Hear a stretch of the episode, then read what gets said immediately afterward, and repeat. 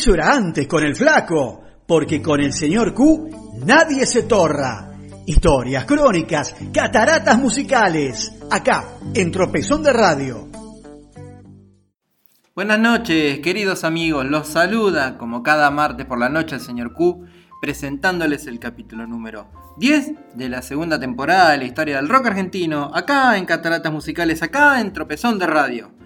Y seguimos hablando de la historia de Soda Stereo en los años 90. Tras el agotador pero arrasador 1991, Soda Stereo arrancaba 1992 con una noticia terrible. Juan José, padre de Gustavo y como ya dijimos factotum de Triple Producciones, moría a mediados de enero, derrotado por el cáncer. En ese momento Gustavo se encontraba trabajando a dúo con Daniel Melero en el estudio Supersónico, que acababa de inaugurar junto a los otros Soda, localizado en el barrio de Belgrano. Las desgracias parecían hermanar a los amigos. En febrero moría repentinamente el padre de Daniel y también ambos habían roto con sus parejas. Estas situaciones terminaron potenciando el trabajo del dúo que alejaba a Cerati del sonido guitarrero de canción animal para trabajar con sonidos electrónicos y programaciones. El mismo Gustavo lo cuenta. Fue un disco que tuvo una serie de componentes que es difícil que se den. Dos personalidades como las nuestras mimetizadas. Las cosas más electrónicas las hacía yo y no Daniel, y viceversa. También había un componente que no puedo dejar de lado. Mi viejo estaba muy enfermo, entonces Colores Santos tenía una ligación con la vida muy exagerada, muy fuerte. Eso le da una cosa muy vital, más allá de su estructura de máquinas y electrónica. Colores Santos se editó el 25 de marzo de 1992 y nunca tuvo una presentación formal, aunque varias de sus canciones integraron más adelante el set list solista de Gustavo Cerati. Y vamos a escuchar entonces, para recrear un poco lo que era Colores Santos, Hoy ya no soy yo, Cerati Melero.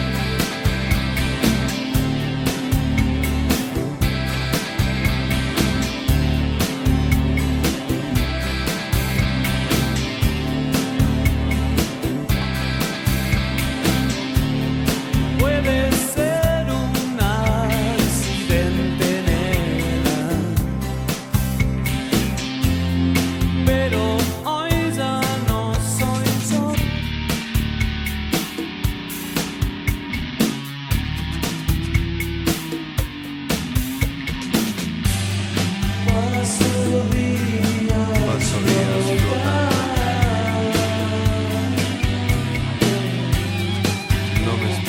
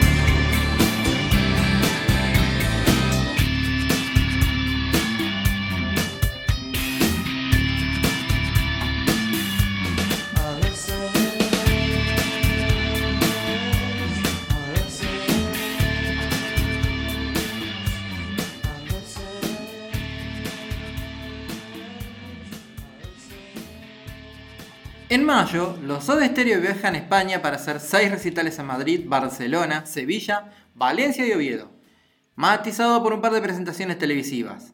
Y en agosto se reencuentran en el estudio Supersónico para darle forma al disco más incomprendido en su momento, porque con los años alcanzó su merecido reconocimiento por calidad e innovación, Dynamo. Gustavo y Zeta seguían el devenir del rock británico de la época, el shoegaze encarnado por los irlandeses My Bloody Valentine y el Manchester que lideraban The Stone Roses y Happy Mondays. Junto a ellos, Miller y Tweety trabajaban en efectos, loops y programaciones. Z recuerda. Se estableció una química que creíamos perdida. A la distancia pienso que, inconscientemente o no, el disco que había hecho Gustavo con Melero había provocado en mí una energía extra como para demostrar que este disco tenía que ser mejor que Colores Santos. Y quizás por esa competencia, conseguimos divertirnos mucho y crear un disco muy inspirado entre todos. Era realmente el disco que queríamos hacer.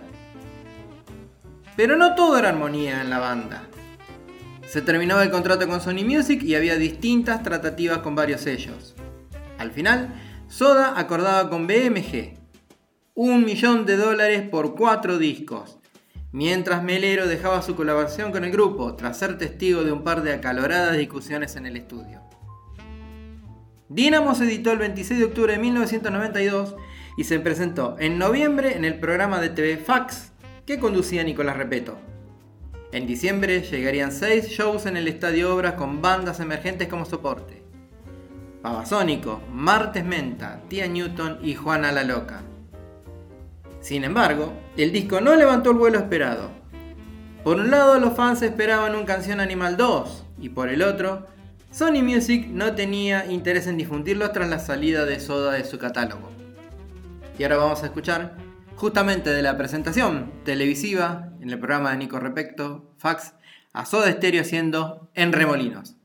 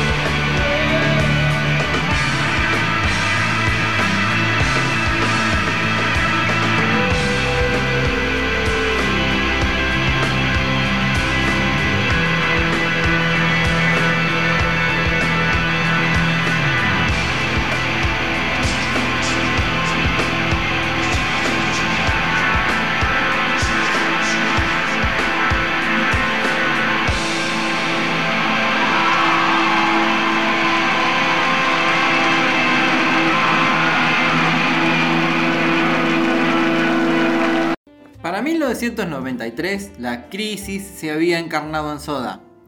El Dynamo Tour, tras pasar por Chile, Paraguay y Venezuela, se corta abruptamente en marzo en el tramo mexicano, con cancelaciones de shows allí y en Estados Unidos. La nueva pareja de Gustavo, la chilena Cecilia Amenábar, estaba embarazada, lo que hace que Gustavo decida acompañarla y hasta radicarse en Chile. En mayo se casaban en Santiago y mudados al barrio de Providencia, Gustavo empezó a componer en el pequeño estudio dentro de la casa una serie de canciones en las que colaboró la mismísima Cecilia. Luego, de vuelta en Buenos Aires, en Supersónico, Z aportaba con el bajo y ayudaba en la mezcla definitiva. Amor Amarillo era editado el 1 de noviembre de 1993 y el 26 de noviembre nacía Benito Cerati Amenábar. Y para cerrar este capítulo 10 de la historia del rock argentino, vamos a escuchar desde la única presentación en vivo de Amor Amadillo en los estudios FM 100 en abril de 1994 a Gustavo Cerati con Z haciendo un cover de su admirado Luis Alberto Spinetta. Bajan del disco Arto. Buenas noches, a cuidarse, que se viene la vacuna.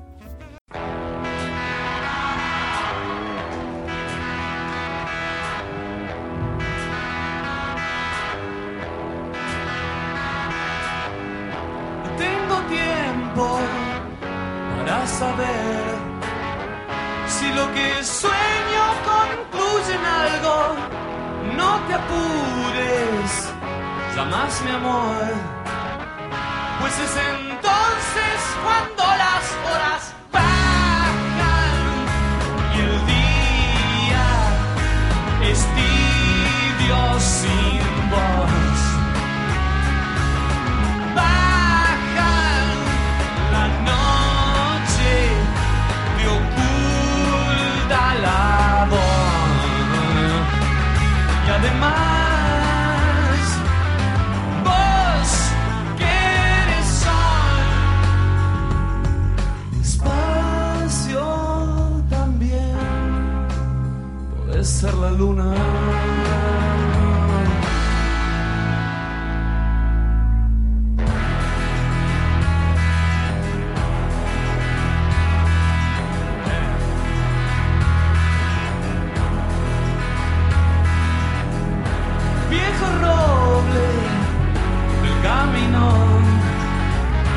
Tus hojas siempre se agitan algo. Nena, nena, qué bien te ves. Cuando en tus ojos no importa si las horas van.